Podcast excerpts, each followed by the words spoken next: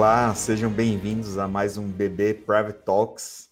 Hoje é quinta-feira, 2 de fevereiro de 2023, e a gente vai dedicar esse encontro para falar sobre os mercados e sobre a nossa estratégia de investimentos para o mês. Eu sou Wesley Bernabé, responsável pelo time de análise de ações do BB, e eu vou conduzir esse bate-papo com o Felipe Mesquita, que é o estrategista do BB Private. Bem-vindo, Felipe. Bom dia, Wesley. Bom dia a todos. É um prazer participar novamente aqui com vocês. A gente vai falar sobre alguns assuntos aí. E Legal, Felipe. todos aqui. Bom, é, é, bom sempre fazer aquele lembrete que o campo para interagir conosco no chat é, já está disponível e eu vou comentar um pouquinho agora sobre a agenda. A gente dividiu o, os próximos 30, 40 minutos em sete blocos. A ideia é navegar pelas principais geografias, os temas que, que influenciam o Brasil e, consequentemente, a nossa estratégia de investimento, a nossa leitura em função desse cenário. Então, a gente começa falando um pouquinho sobre é, panorama de política monetária nos Estados Unidos, é, visão global é, de uma forma geral. Depois a gente passa por fluxo de capitais, o vínculo que esse panorama global tem com o apetite a, a risco ao Brasil ou não. Depois a gente vai para a Ásia, Europa, aborda principalmente o tema se existe uma retomada à frente por lá. Depois a gente volta para o Brasil, faz um link né, da, da nossa bolsa é, comoditizada e a relação que, que ela tem de longo prazo né, com o, o, o desempenho aqui no Brasil, com o desempenho de commodities como um todo, e a gente faz um, um, recorte específico do Brasil, falando sobre conjuntura macroeconômica brasileira, é, Fechamos com se os ativos no Brasil estão baratos, a gente traz essa visão para vocês. E, por fim, o, o, Felipe comenta sobre estratégia e, e alocação. Então, Felipe, é, ontem a gente viu decisão do Fed, foi em linha com o que o mercado esperava, que era uma alta é, por lá de 25 pontos. Eu queria que você usasse é, esse evento como ponto de partida para o nosso encontro. Então, fala um pouquinho sobre é, como o mercado tende a assimilar a postura do, do Banco Central nos Estados Unidos e se isso, de certa forma, está ou não incorporado nas principais projeções que a gente usa é, para fazer as nossas avaliações. Está com você, Felipe. Ah, legal, obrigado, Wesley. É, isso já está incorporado sim, tá? Eu vou trazer o nosso mapa mundi aqui para introduzir os assuntos aqui que a gente vai, vai tratar hoje, né? É, e nos Estados Unidos ontem, ah, né, no dia 1 de fevereiro, nós tivemos essa decisão aí de reduzir novamente o ritmo de aperto monetário, né? Os ajustes, uh, o ajuste foi ali no, no, patamar mínimo que costuma ser praticado, né, em 0,25%, mais leve que o, que o último ajuste, né, que foi de 0,5% na última reunião, e de 0,75% nas anteriores. É, até já vinha no mercado alguns players ali esperando que poderia ser esse o último ajuste de juros por lá, é o que a gente observa de maior consenso ah, seria um último ajuste na reunião de março, né, portanto, a próxima reunião do Fed. O próprio Fed deixa em aberto essa possibilidade de um último ajuste, ah, mas com uma propensão bem relevante de se manter esse nível final a ser atingido na próxima reunião até o fim de 2023, tá? É, jogando para frente aí possíveis cortes. Ah, os Estados Unidos começaram a subir juros lá em março do ano passado, né? De lá para cá, os juros saíram de zero para 4,75% atualmente é uma elevação bem rápida, né, das mais rápidas da história, e isso foi enxugando pouco a pouco a liquidez dos ativos de maior grau de risco. Aí levou também a uma abertura bem forte na curva de juros, não só das treasuries, né, que são os títulos do governo americano, como da dívida corporativa também. É, a inflação americana vem arrefecendo no, nos últimos meses, é verdade, né, depois de ter feito ali um pico entre julho e agosto do ano passado, ainda está bem acima dos objetivos de 2%, é, mas esses juros altos parecem ir fazendo efeito na economia para segurar essa escalada de preços. E por enquanto o mercado vem projetando um crescimento de PIB aí ah, de meio por cento para esse ano, como a gente tem aqui na parte de cima do lado esquerdo, e com o núcleo do PCE, né, que é a parte ali de, de inflação ao consumidor sem ah, os itens de maior volatilidade, na casa de 3,5%, arrefecendo bastante lá dos mais de 9% que a gente viu em alguns momentos ah, por outras métricas de índices de preço. E o que acontece é que os investidores globais, tendo mais clareza sobre essa desaceleração do ritmo de aperto monetário americano, independente se ela seria a, última elevação de juros agora ou com mais uma alta da mesma magnitude em março, isso volta a elevar o apetite a risco nos mercados de maneira geral, né? E aí, Wesley, me parece que esse movimento de maior apetite a risco também tende a afetar o mercado doméstico, né? Você consegue comentar um pouco para a gente sobre a bolsa aqui no Brasil? que é, dá para fazer um link bem forte com, com o cenário quando a gente olha para dois grandes é, direcionadores da Bolsa. A gente é, comentou isso em outras ocasiões, né? E, e, janeiro foi muito emblemático, né? Quando a gente olha para é, movimentos de taxa de desconto e expectativas sobre o, os lucros corporativos. Então, essa melhor externa, ela de certa forma, ela aumentou o, o apetite a risco, né, aqui para o Brasil. A gente vê que o fluxo de capital estrangeiro ele foi crescente ao longo do mês, positivamente. É, a gente teve um recuo do câmbio, isso tem um, uma correlação é, negativa com bolsa, né? Então, quando o câmbio cai, também é positivo para a bolsa. Mas é importante mencionar que o, o Ibovespa ele tem oscilado já há algum tempo numa faixa ali grande, que ela vai de 108 a 114 mil pontos. Essa faixa tem praticamente 5% é, de, de variação e o mercado tem é, respeitado bastante essa, é, essa oscilação de preços, numa, numa hipótese de que o, a nossa leitura é a seguinte: do, nos últimos meses houve um aumento né, da percepção de risco com é, ajuste em taxas de desconto, então isso a gente usa para é, trazer todo o, o, o, fluxo de caixa das companhias a valor presente nos nossos valuations, então isso é, pesa negativamente para o valuation das, da, das companhias, mas ao mesmo tempo, quando a gente vê uma melhora externa, é, automaticamente a gente já é, é, começa a, a, imaginar ou começa a projetar os resultados corporativos é, sendo não tão influenciados negativamente como o mercado vinha esperando. É, reflexo disso, o Ibovespa subiu 3,4 é, em janeiro, então parte dessa dessa alta, na nossa opinião, aqui ela é acreditada a, a essa melhora lá nos Estados Unidos. Essa questão do juro que você comentou, ela é essencial. O investidor americano, ele com certeza é o, o investidor que traz o maior fluxo para o Brasil. Mas tem uma outra questão, Felipe, que, que eu acho que, que é preponderante, que a gente comenta na sequência. Eu queria que você elaborasse um pouco sobre isso, que é o nosso vínculo com o que a gente tem observado ali em China e Europa. É, Europa saindo de, um, de uma situação é, em que o mercado via um, um, uma expectativa de recessão muito forte, é, e China é, reabrindo economia, isso dando um, impulso de certa forma em commodities. Então, Felipe, eu queria que você comentasse é, um, um, pouco disso para a gente fazer o link. Ao mesmo tempo que a gente vê essa melhora de é, expectativas, também tem esse ponto da, da Ásia que influencia bastante. Comenta um pouco sobre isso. Ah, sem dúvida. A gente vem observando uma maior propensão a risco ah, na zona do euro e na China também, né? Ah, falando aqui da, da zona do euro, ah, no fim do ano passado o mercado vinha bem tenso, né, em relação à situação energética no continente europeu. eles estavam entrando no inverno, né, que é um período em que o consumo de energia é, é bem maior do que a média do restante do ano. Todo o continente europeu está localizado ali geograficamente acima do Trópico de Câncer, né? E essas temperaturas no inverno atingem valores bem abaixo de zero ah, e são usados sistemas de calefação residenciais e comércios, indústria, escritórios corporativos, né, de modo geral, praticamente 24 horas por dia. Ah, e como a Europa vem contando com um fornecimento de gás natural bem reduzido, ah, que é fundamental na matriz energética da maioria dos países do bloco, em função lá dos conflitos entre Rússia e Ucrânia, né? A gente lembra que foi a maneira que a Rússia respondeu às retaliações comerciais que os países do Ocidente aplicaram à economia russa pela invasão. Ah, e por isso os países já vinham se preparando ao longo de todo o outono, é, estocando gás natural para utilização posterior.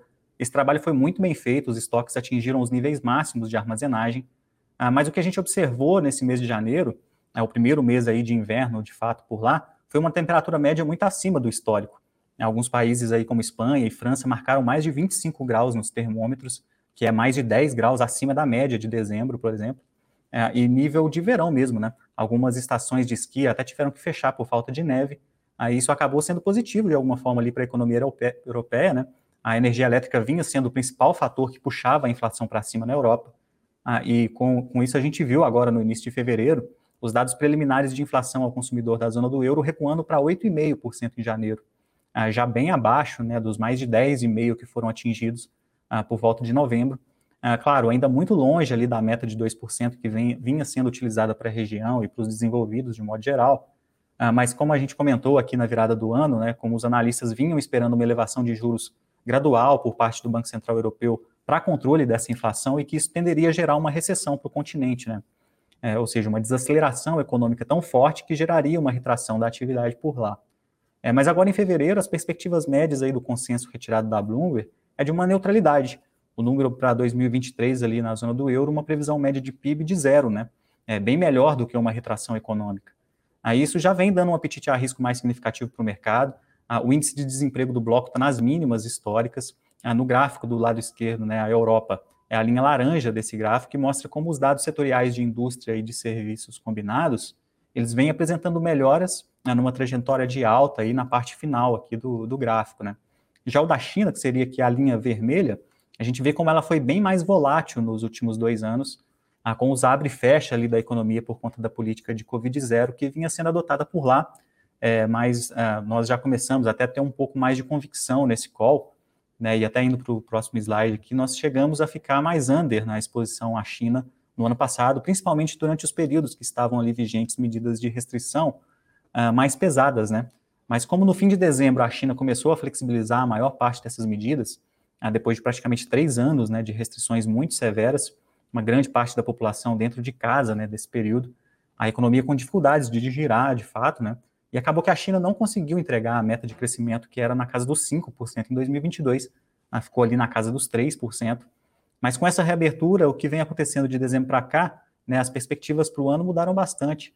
A China voltou a atrair capital externo, os indicadores de atividade é, ainda refletiam, de certa forma, um atraso na melhora dessa situação, mas a gente acredita que nos dados que forem saindo agora em fevereiro, relativos ao fechamento de janeiro, que já foi bem mais aberto, né, ah, isso vai estar melhor refletido, indicando ali uma direção de uma China puxando de fato o crescimento da economia global em 2023.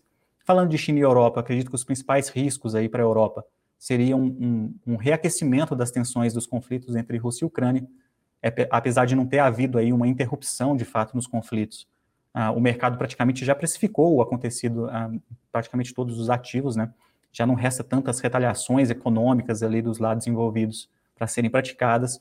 Então, uh, se esses conflitos se resolvessem, nós teríamos um catalisador para os ativos europeus, mas como não foram detectados aí avanços nas negociações por enquanto, não faz parte do cenário base uma resolução, uma resolução dessas questões e acaba sendo um ponto de acompanhamento para a exposição à Europa.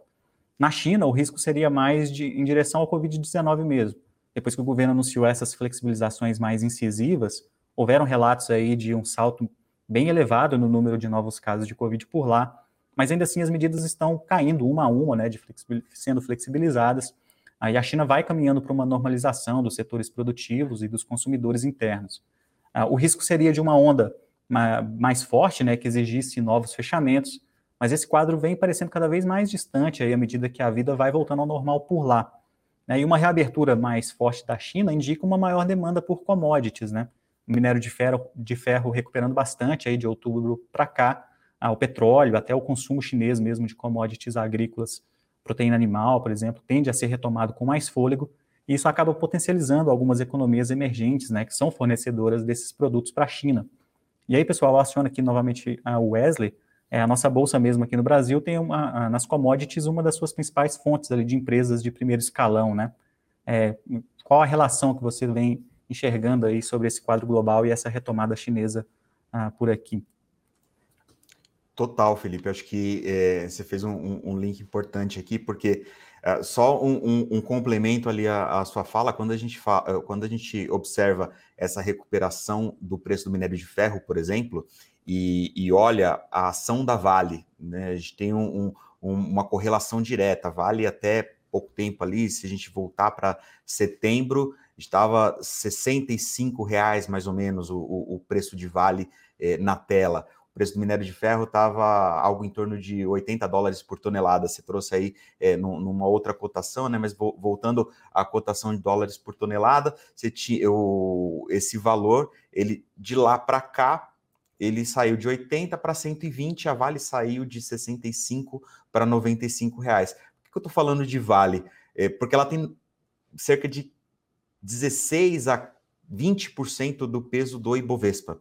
Então, ela hoje é a, a maior participação individual e o, o, a maior influenciadora é, da oscilação do, do Ibovespa individualmente. Então, se olhar só para Vale, é, eu estou, na verdade, é, com o compromisso de monitorar o mercado chinês e, e a recuperação ou não da economia por lá. É, e se a gente olhar os dados da, da China, né, complementando também a, a sua fala, Felipe, o, a expectativa de crescimento que a gente tem hoje para 2023 na China, ela está muito parecida com a expectativa que tinha é, lá para agosto, setembro, que foi justamente antes daquela última onda de, de Covid que preocupou o, os mercados e antes do, da atitude do governo chinês de implementar as políticas de, de flexibilização é, do, das restrições da pandemia. Então, o, o, o olhar para commodities ele é importante porque quando a gente traz essa matriz de risco-retorno setorial é, que a gente apresenta aqui, o, o, nada mais é do que a expectativa que a gente tem de resultado das companhias é, dividida pelo preço. Então, isso vai dar o indicador que a gente chama de earnings yield. É, earnings yield, não dividend yield, porque é, tem companhias que é, produzem bons resultados, resultados consistentes, mas não distribuem porque precisam da operação, ainda precisam reinvestir na operação para continuar a crescer. E perceba que essa, é, é, esse bloco de é, bolhas em, em azul claro são os quatro setores ali, quatro grandes segmentos da, da Bolsa que é, têm a maior correlação com commodities. A gente fala desde alimentos e bebidas, com é, commodities agrícolas de uma forma geral, materiais básicos com papel e celulose e petroquímico, e os dois mais fortes hoje, que são siderurgia e mineração, como eu citei, Vale com é, 15, 16, 20% do, do peso do índice, depende da, é, do, da hora que a gente é, observa, e Petrobras, que tem individualmente cerca de 10% de peso no, no Ibovespa, com os 20, puxando ali os 20% de earnings yield do setor. Então não dá é, é, o, o, investidor estrangeiro ele olha Brasil como um veículo no qual ele consegue capturar o, a oscilação do preço de commodities. Mas ao mesmo tempo, se a gente plota é, em setores, a gente vê que faz bastante sentido, né? Se o, o, o olhando para o gráfico que a gente projeta ali, no, no, eixo horizontal a gente tem o risco. Então, quanto mais à direita, mais arriscado, mais à esquerda, menos arriscado. Então, Perceba que quem está acima da linha de risco são exatamente esses setores que têm promovido o, a melhor dinâmica de resultados de uma forma geral. É, os setores que estão abaixo da linha ainda é, é, precisam é, de vários drivers internos, eu vou chegar lá, é, para que a gente veja uma performance mais consistente. Então, saindo do, do bloco commodities, ali eu estou falando de um terço a 40% do peso do índice, eu vou é, para outros setores que estão acima da linha e que, é, na nossa visão, é, entregam uma relação risco-retorno adequada. Que eu estou falando de bancos, estou falando de saneamento, energia elétrica, que estão pouco à esquerda, mas que são é, naturalmente reconhecidos pelo, é, pela robustez de, de, resultados e principalmente pelo pagamento de dividendos, além de telecom. Então, o, o, o investidor estrangeiro ele está muito atento a esses movimentos aqui no, no, no Brasil, é, olhando a, a, captura desse risco de commodities como um todo. É, essas companhias, é, ainda dentro do, do, segmento de commodities, elas têm uma, uma outra dinâmica que elas diluem a exposição ao risco doméstico de uma forma geral. Então, a pauta exportadora é mais forte, é, obviamente que o, o, a dinâmica de, de crescimento global ela vai influenciar e automaticamente isso dilui um pouco o risco interno. Então, a, a, a expectativa de que esses resultados continuem consistentes, ela é independente é, da forma como a gente enxerga a oscilação macroeconômica aqui no Brasil de uma forma geral. Então, é, essa é uma pauta para o próximo bloco, né? A gente espera que o, o nível de, de, ruído ele diminua ao longo do tempo, isso vai privilegiar outras teses, mas por enquanto, na, na nossa cabeça, a gente tem que o, esses setores eles continuam a ser mais privilegiados. É, e aí eu, eu devolvo para você, Felipe, para a gente fazer esse zoom na conjuntura econômica brasileira, porque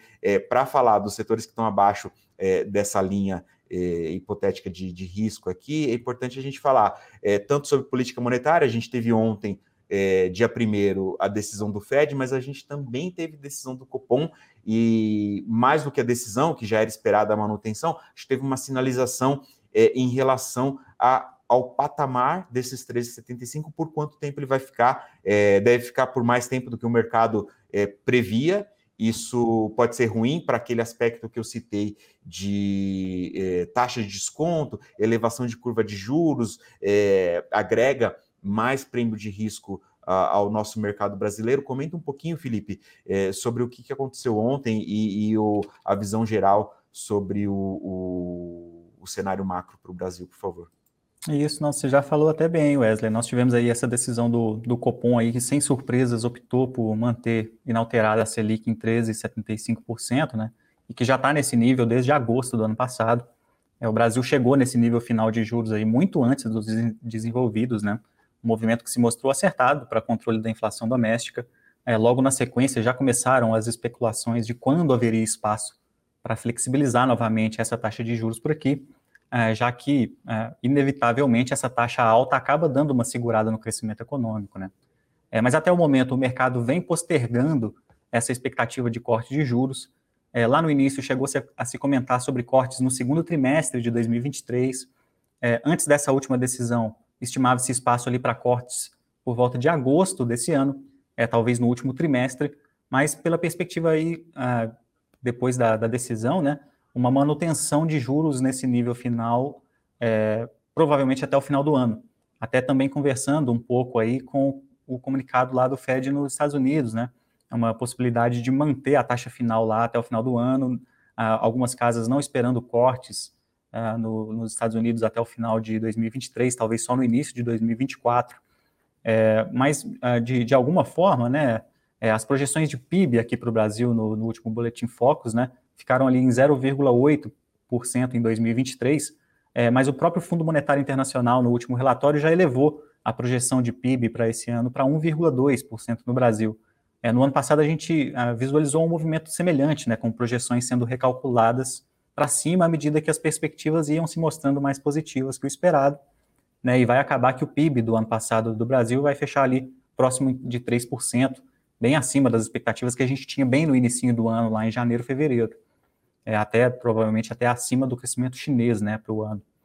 É, para o cenário doméstico, nós tivemos aí dados de desemprego no último trimestre aí até novembro, batendo nas mínimas desde junho de 2015, né, praticamente sete anos, mesmo com esses níveis de juros brasileiros aí, é, praticando essa taxa bem elevada, né, um dos juros reais mais altos do mundo. É uma grande diferença aí, talvez, do Brasil e alguns outros emergentes em relação aos países desenvolvidos, é que de alguma forma a população e as empresas domésticas aí estão muito acostumadas a lidar com esses juros elevados, né? Tem sido assim ao longo do, dos últimos anos. É, e apesar de gerar um quadro mais desafiador, é verdade, nós já acompanhamos como isso não é um impeditivo né, para o crescimento, é, não só para o crescimento econômico de modo geral, mas para companhias também encontrarem aí ah, segmentos interessantes para explorar. Né?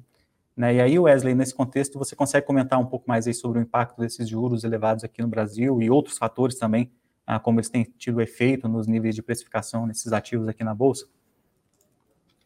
Claro, Felipe. Acho que aqui vale a pena retomar aquela fala sobre é, expectativa de resultado e, e, nível de risco. Então, a gente teve é, um, uma situação na qual o, o, esse movimento de juros ele agregou prêmios de uma forma geral é, na curva de juros, e principalmente quando a gente olha para a ponta longa, a gente estava falando de é, o, nos últimos meses, a gente saiu ali de um, de um juro longo de 12%, chegou até encostar em 14%, depois reduziu.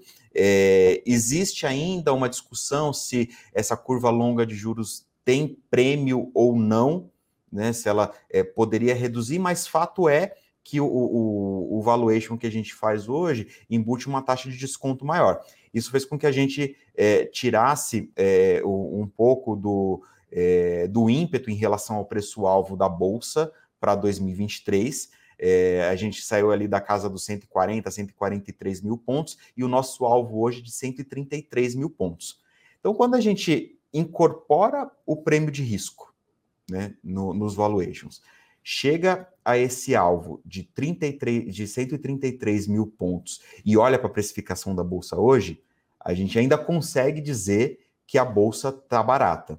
É, é, eu, eu, mencionei, né? A gente tem uma expectativa de redução de ruído ao longo dos próximos meses. O que, que é essa redução de ruído? É, é o, o, mercado começar a incorporar é, a gente um, um, ambiente é, de indefinição da formação é, do, do, do, viés econômico é, é, do, do, time que virá conduzir a economia, é, as pessoas foram definidas, ministérios foram definidos. essa semana a gente teve o, o início do, dos trabalhos na, na, na, Câmara dos Deputados, no Senado. Então, a partir desse momento, o, o mercado passa a assimilar as, uh, tanto as falas de dirigentes quanto o, o, os atos é, de governo de forma é, mais forte dentro do, dos preços. Antes existia muita expectativa em relação ao que ia ser dado. Claramente, o, o, o mercado vai esperar duas grandes definições ali ao longo do primeiro semestre, é, que são o, a definição de, de âncoras fiscais aqui no Brasil e a discussão toda em torno da reforma tributária.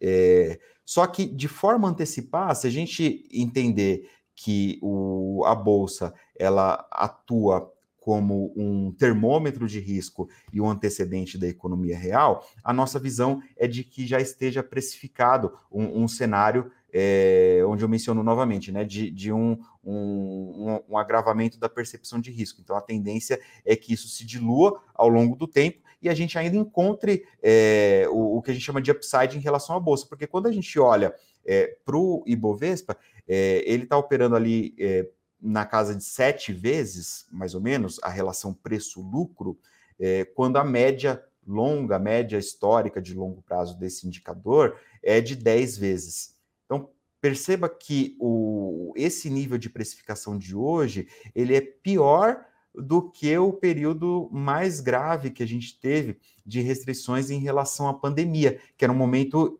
de alta incerteza. Então, quando a gente teve a, a maior incerteza no mercado dos últimos cinco anos, é, olhando para a pandemia ali em março de 2020, é, o, o, o nível que a bolsa era transacionado em termos de múltiplos era melhor do que a precificação que a gente tem hoje. Só que é, é, o, o, a fala de que existe um vínculo da nossa bolsa em relação a peso com o, o segmento de commodities, no qual as empresas devem entregar resultados consistentes. Então, a bolsa não captura só o risco da economia local, mas ela captura um pouco do cenário global como um todo. Então, isso dá para dizer que o, o, a gente forma uma convicção maior em afirmar que a bolsa, é, na nossa percepção, ela está barata. Acho que tanto, tanto é que a partir de, de fevereiro, janeiro, a gente é, adotou uma postura neutra. É, acho que você vai entrar nesse ponto, né, Felipe? Mas gente adotou uma postura neutra em relação à bolsa em janeiro, e a partir de fevereiro a gente adota um, uma postura mais construtiva em relação à, à bolsa. É, claramente, a gente ainda fala das nossas indicações muito voltadas a, a esse bloco é, composto por companhias de commodities, com óleo e gás, siderurgia de mineração é, e, e, localmente com bancos. É, a gente acha que existe uma pressão maior é, em segmentos é, completamente voltados à economia doméstica, como é, varejo, construção civil de uma forma geral, são, é, são coisas que você mencionou, né, o, o sobre o, o mercado, é, talvez entender que o juro vai continuar mais alto por, por um período maior, isso a, afeta companhias que são mais alavancadas aqui no Brasil, então a, a nossa abordagem principal é a abordagem que a gente fala de qualidade de resultados. Então a gente indica é, e continua privilegiando empresas que entregam resultados consistentes e de forma recorrente. É, é praticamente é a máxima de que em time que está ganhando não se mexe, né? É, é, é, basicamente o que a gente faz. Entregou resultado bom é, no, no, no, passado, passou pelo período da, da pandemia entregando resultados fortes, deve entregar resultados fortes em 2023 é aqui que, que a gente indica. Então, as nossas recomendações, a gente é, vai deixar o, os links ali, quem estiver acompanhando a gravação dos nossos relatórios, vocês vão perceber que ela está toda é, é, em torno dessa tese de qualidade de resultados, privilégio a, a, a companhias expostas a, a, esse segmento de commodities. Mas, Felipe, isso é falar de uma classe de ativo, tá certo? Que é a classe de ativo que dá o, o, o termômetro da economia. Mas quando a gente fala de outras classes de ativos, e, e para a gente fechar é, essa nossa é, esse nosso evento de hoje, né? Como é que é, você construiu é, a estratégia de investimento olhando para outras é, classes, olhando para renda fixa, olhando para o exterior, olhando para pré-fixado, pós-fixado, esse ambiente de juros e economia.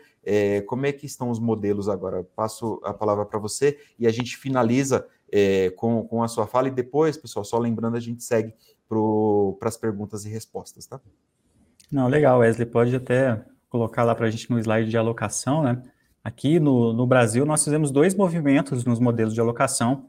É, nós elevamos aí a renda variável Brasil ah, por todas essas questões aí que o Wesley comentou, né, tentando priorizar aí companhias mais alinhadas a teses de valor, né, resilientes. Ah, os níveis de precificação estão atrativos, né, o Brasil vem capturando um, um certo fluxo de investimento ah, externo, o que é importante não só para a Bolsa, né, como para a moeda também. e isso aí, na, nos modelos aqui, nós também elevamos investimentos no exterior, tá? ah, ficou praticamente o ano todo ah, em under, né, uma exposição um pouco mais baixa. Foi um call bem acertado da nossa parte. Ah, os ativos no exterior, praticamente tudo, né, performou muito negativo no ano, tanto renda fixa como renda variável. É, com essa abertura de juros muito rápida, né, que a gente viu nos países desenvolvidos, ah, e agora nós já conseguimos trazer é, a exposição para neutro ah, e começando a ver oportunidades tanto na renda fixa quanto na, na renda variável global.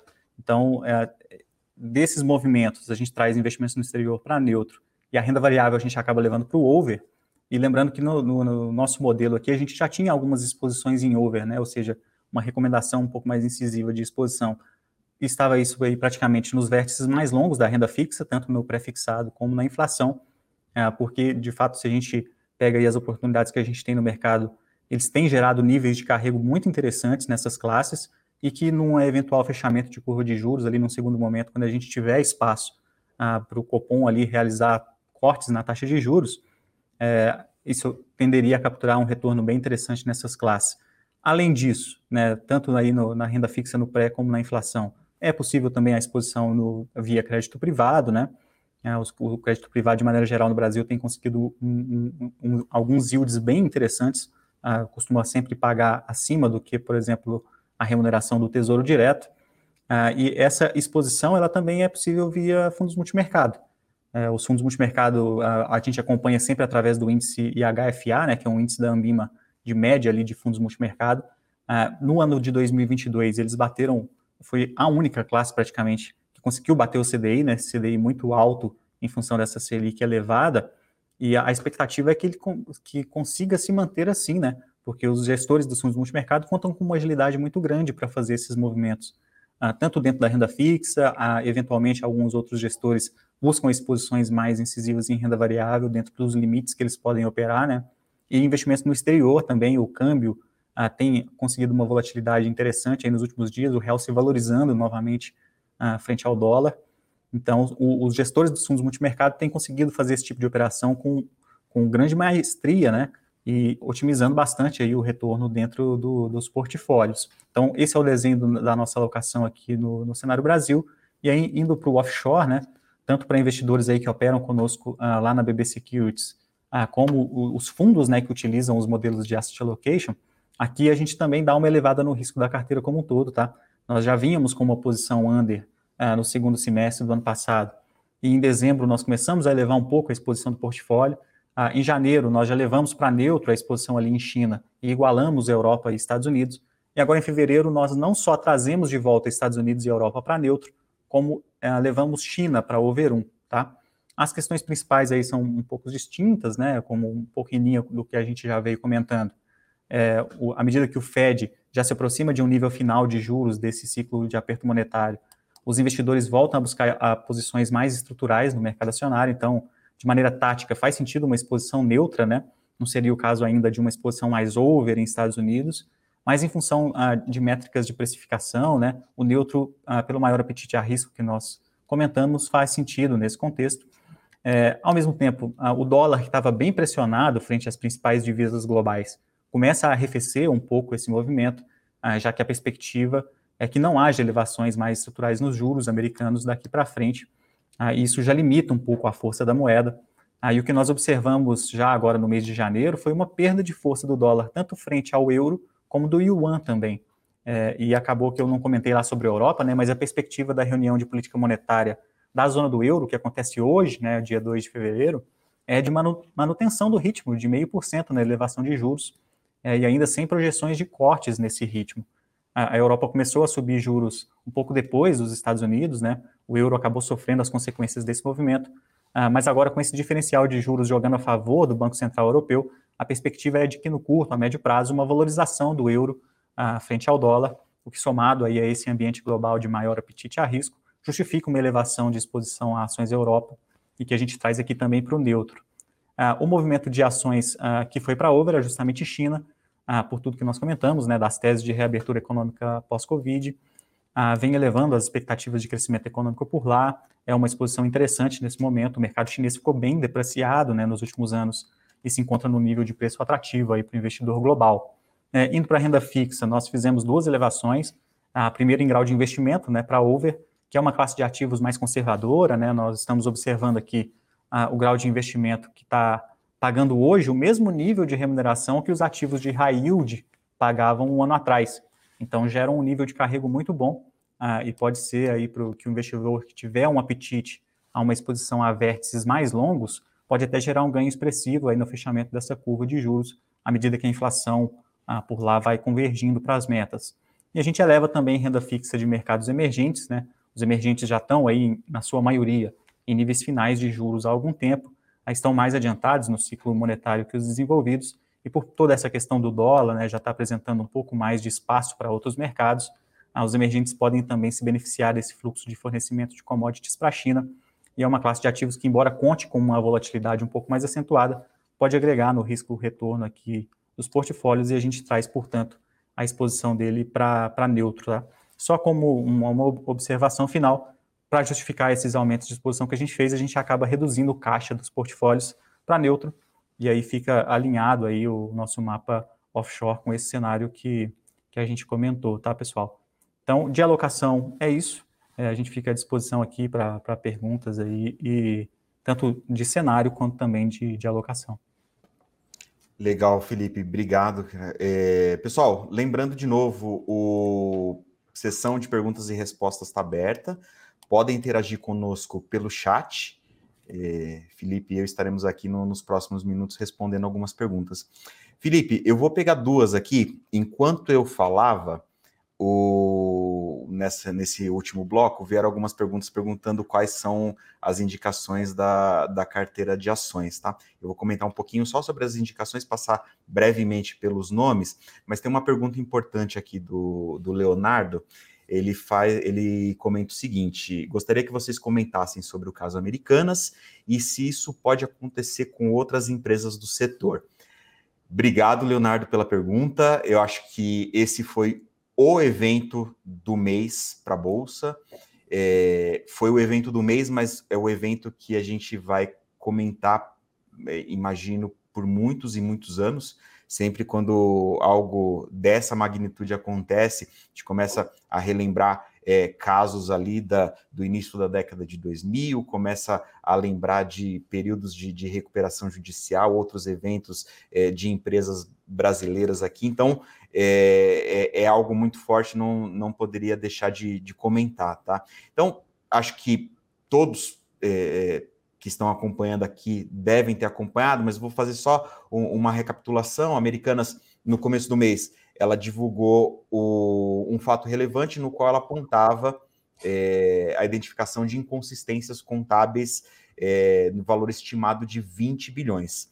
É, isso levou a empresa, a, a, levou o, o, CEO e o CFO, é, então recém é, contratados ali da empresa, a pedirem afastamento, né? Eles é, identificaram a, a, falha e pediram afastamento para é, cuidar do, do, do, processo, no caso do, do Sérgio Real, é, em nome dos, dos, acionistas de referência da, da Americanas, assessorá-los nesse processo.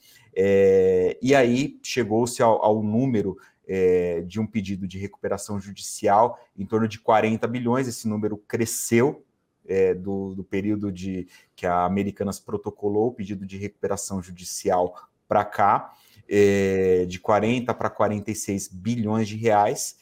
É, a companhia ela precisa republicar, ela vai é, fazer um processo de apuração para republicar todos os balanços. A gente não sabe ainda é, por qual período ela vai publicar, mas ela deve republicar é, várias demonstrações de resultado e balanços corporativos que apontaram lucro. Isso deve é, ter um impacto grande no é, patrimônio líquido da companhia e ela entra numa situação de insolvência muito é, é, difícil. Preço das ações nem preciso falar, saiu de 12 reais para centavos em, em, poucos dias. A gente vinha com uma visão mais negativa em Americanas. Em dezembro, a nossa analista soltou um, uma recomendação de venda dos papéis de Americanas, mas não pelo não por conta disso, né? Isso não tem como, é, não tinha como ninguém do mercado é, saber, é uma questão muito é, muito técnica, muito é, individual ali da, é, do, do, do, processo de gestão da companhia. Mas ela já via uma deterioração é, de expectativas, uma deterioração na estrutura de capital da Americanas, isso fez com que a gente recomendasse venda do papel em janeiro. A gente reafirmou essa venda é, logo que, que a americana soltou o fato relevante dessas inconsistências contábeis, e a gente aguarda essa divulgação. Bom, o, o, o embrólio agora é de toda a discussão em torno é, do, de como os credores é, vão se manifestar. Existe uma briga muito grande ali entre alguns bancos. É, é, essa briga é capitaneada é, pelo BTG Pactual, foi o banco que, em primeiro movimento, bloqueou recursos da companhia que estavam mantidos no banco. A Americanas conseguiu um, um, uma medida cautelar para que o, o, o, BTG não bloqueasse, depois o, o BTG conseguiu é, efetivamente bloquear, e depois a Americanas conseguiu reverter de novo. Então, é tá uma ida e vinda muito grande desse, desse fato, gerando bastante ruído. A ação ela está muito volátil só que agora num outro patamar de preço que a gente é, acha que é, não compensa o, o risco para o investidor. Né? A gente já vinha com uma, com, com uma postura é, cautelosa antes, recomendando venda, não é agora que a gente vai mudar essa postura.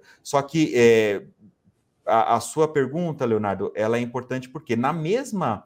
É, na mesma época em que a Americanas divulgou esse evento e que o mercado começou a, a, a, simplesmente vender o papel num, num, num, num movimento de, de pânico, a gente conversou com outras companhias do setor. Então, o posicionamento dessas companhias, aí, especialmente Via e Magazine Luiza, porque é, o, essa inconsistência, se apura se é inconsistência ou se isso é uma fraude contábil, isso tem muita questão ainda para é, rolar a, adiante. A gente espera que esse caso ele se desenvolva durante anos, principalmente o caso de recuperação judicial, né? A, a companhia está prevista para divulgar os resultados no dia, no fim de março, a gente acha que ela não vai conseguir, é, o, o é, já teve alguma sinalização de que ela deve pedir mais tempo, principalmente por conta é, do, do volume de republicações que ela vai precisar fazer e, e da auditoria pesada é, e, escrutínio é, do, do, dos auditores em relação aos números, mas é, a gente foi atrás da, das demais companhias, né? O, as operações de risco sacado é, que são as operações que envolvem fornecedores, bancos e essa triangulação na qual o banco entrega o, o, o valor para o fornecedor e cobra depois é, da varejista, é, é, algo que também passou a, a, a ser discutido. Né? Existem resoluções do passado que, via e Magazine Luiza, é, seguem, na qual elas fazem anotações, né, fazem é, apontamentos para os investidores via notas explicativas. Então, o, o, processo contábil entre classificar como conta fornecedores ou classificar como é, despesa bancária, essas empresas elas class, é, classificam na, nas contas, né? A, a, Via, por exemplo, ela tem um, uma conta de é, fornecedores convênio, que é o, o o, a conta na qual ela é, coloca as operações de risco sacado e o que a gente pôde apurar dessas companhias com o, os dados públicos que a gente tem, é óbvio que é que essa operação, do ponto de vista de Vi Magazine Luiza, ela é, não carrega o, a falta de disclosure que tinha no caso da Americana. Se a gente olhar é, o, os balanços publicados, as demonstrações publicadas de Americanas, a gente não vai achar é, o, o, nível de disclosure que Magazine Luiza e, e Via Varejo dão, por exemplo, para essa conta. Isso é, fez com que o mercado, é, numa alocação setorial é, no, no mês de janeiro, é, usasse todo o movimento de venda de Americanas para comprar um pouco de, de Magazine Luiza, então como o preço da ação estava muito baixo, ele subiu, mas é, acho que um, um, ponto importante aqui é a gente não, não entende que isso vai ser generalizado, mas sim a gente entende que isso vai abrir uma discussão enorme sobre práticas contábeis em relação ao setor e práticas contábeis principalmente envolvendo esse tipo de operação. É, o ponto que a gente entende como maior ponto de alerta é, para o sistema como um todo, para o mercado financeiro como um todo, é o impacto em bancos. Então, a gente é, soltou um relatório no meio do mês é, estimando qual seria o impacto é, nos bancos do nosso universo de cobertura. Então, a gente sabe que Bradesco e Santander têm uma exposição muito grande à companhia. Santander deve abordar agora, hoje, dia 2, no, no call de resultados, é, sobre o, o que eles vão fazer em relação ao nível de provisionamento de Americanas, mas há um consenso que em processos de recuperação judicial existe um, um evento não recorrente de provisionamento é, no balanço dos bancos.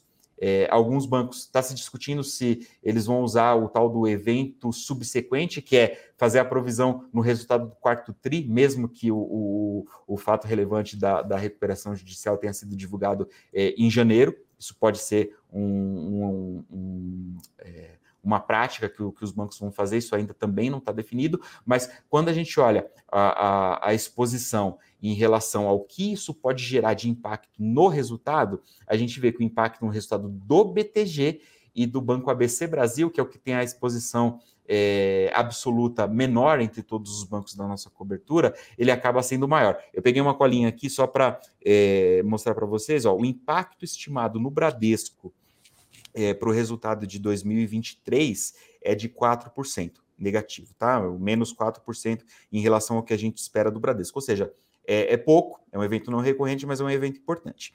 Santander, é, 5% de impacto no resultado.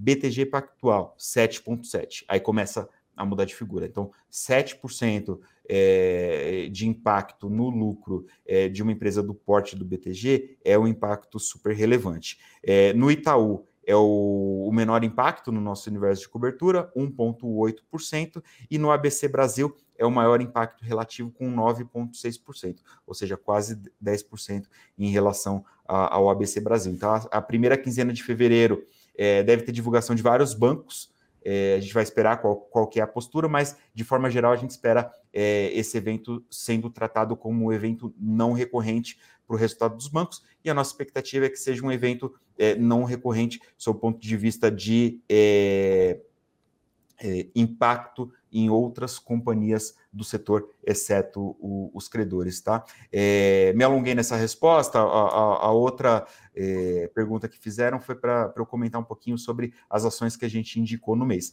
Então, para fundamentalista, depois eu vou deixar o, o, o link na, na descrição do, do, relatório de todas as carteiras, mas comentando especificamente da fundamentalista, a gente to, uh, tomou a atitude de excluir, o, o, retirar o BTG Pactual, ele estava na carteira de janeiro, não está mais na carteira é, de fevereiro, justamente por conta do evento Americanas. Então a gente promoveu duas alterações. A gente tirou Minerva, foi uma companhia que a gente conseguiu capturar é, um, uma alta é, bastante consistente, então o, a ideia de é, retirar Minerva foi para é, embolsar lucros e a ideia de tirar o BTG Pactual foi pelo evento Americanas. Então, a, a, composição geral da carteira, no setor elétrico, a gente tem a AES Brasil e Taesa, foi uma das, das companhias que entraram.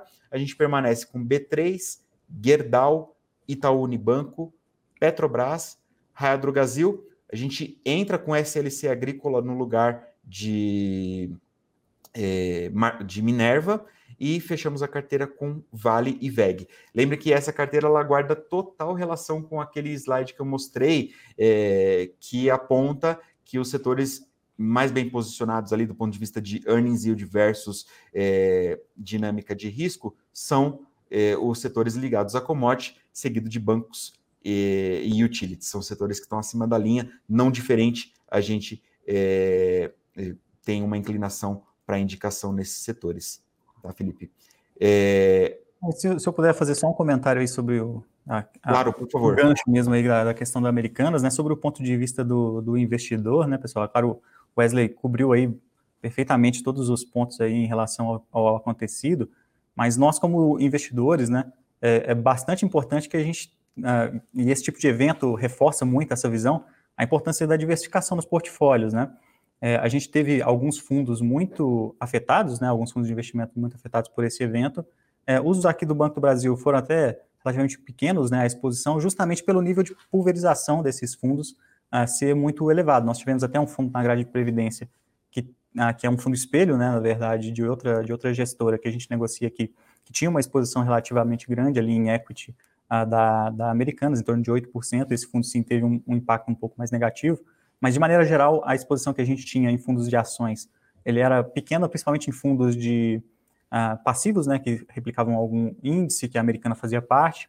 Então, nesse tipo de, de fundo teve um, um certo impacto, uh, mas uh, houve um, algum impacto mais expressivo em termos de volume mesmo em fundos de renda fixa, que tinham uma pequena exposição em debentures né, da, da, da Americanas. É, então, é, nesses casos, o próprio gestor já toma cuidado com esse tipo de, de exposição, né? A marcação da cota acaba refletindo a marcação a mercado da, do, do, papel, isso não tem jeito. Mas na alocação direta uh, em debêntures é muito importante que a gente observe uh, esse, essa exposição. É claro, é, é um, um, um, setor que está sujeito a algum tipo de, de, de, volatilidade em função desse tipo de evento. É claro, uh, o fato ocorrido como um todo não elimina a dívida, a dívida, né? As debêntures continuam existindo, elas continuam sendo devidas, o que pode acontecer é um prazo mais longo para pagar, alguma alteração nas condições, ah, ela, elas continuam ali fazendo parte ali do, do, dos portfólios, inclusive dos clientes que alocam diretamente. Então, só uma, uma lembrança, é que eu conversei com um investidor recentemente ah, que tinha um certo receio aí de um nível maior de diversificação, ah, por acreditar que isso poderia levar a uma necessidade de acompanhamento mais próxima da carteira. E o, a, a visão que eu tentei passar para ele era de justamente o contrário. Quanto maior o seu nível de diversificação na carteira, menor vai ser o percentual que aquela, aquela debênture, aquele ativo, aquela ação ah, representa do, como um todo, né? Então, consequentemente, menor vai ser o nível de acompanhamento, de fato, que vai ter que ser necessário para ficar fazendo mudanças de portfólio a todo momento, tá? Então, só esse, esse comentário, né, sobre a, a exposição, a diversificação é importantíssima nesses casos de, ah, de ativos com maior grau de risco. Perfeito, Felipe. É, é, importante a gente falar sobre, sobre esse tema de, é, de forma bem, é, bem pragmática, porque ele realmente é, vai mudar a forma como, como a indústria financeira enxerga é, alguns tipos de transações, a forma como o, o investidor avalia é, a alocação. É, a Americanas foi excluída dos índices da B3, né? Uma companhia que tem recuperação judicial, na metodologia é, da Bolsa, ela é automaticamente excluída dos índices. Então, quando, quando isso acontece, todos aqueles fundos passivos que precisam alocar em todas as ações que compõem o índice, eles precisam vender na, na mesma hora, né? Então é, é outra dinâmica também para a gente conhecer, né? É, porque ela é, ela é relevante, né? Felipe, tem uma segunda pergunta aqui do Celso para você. Ele pergunta o seguinte: apesar da decisão do Copom ter sido em linha com o mercado ontem, o tom foi considerado hawkish, né? Que é, é, entre aspas, aqui é um tom mais austero. Alguma mudança em relação à alocação do pré-fixado?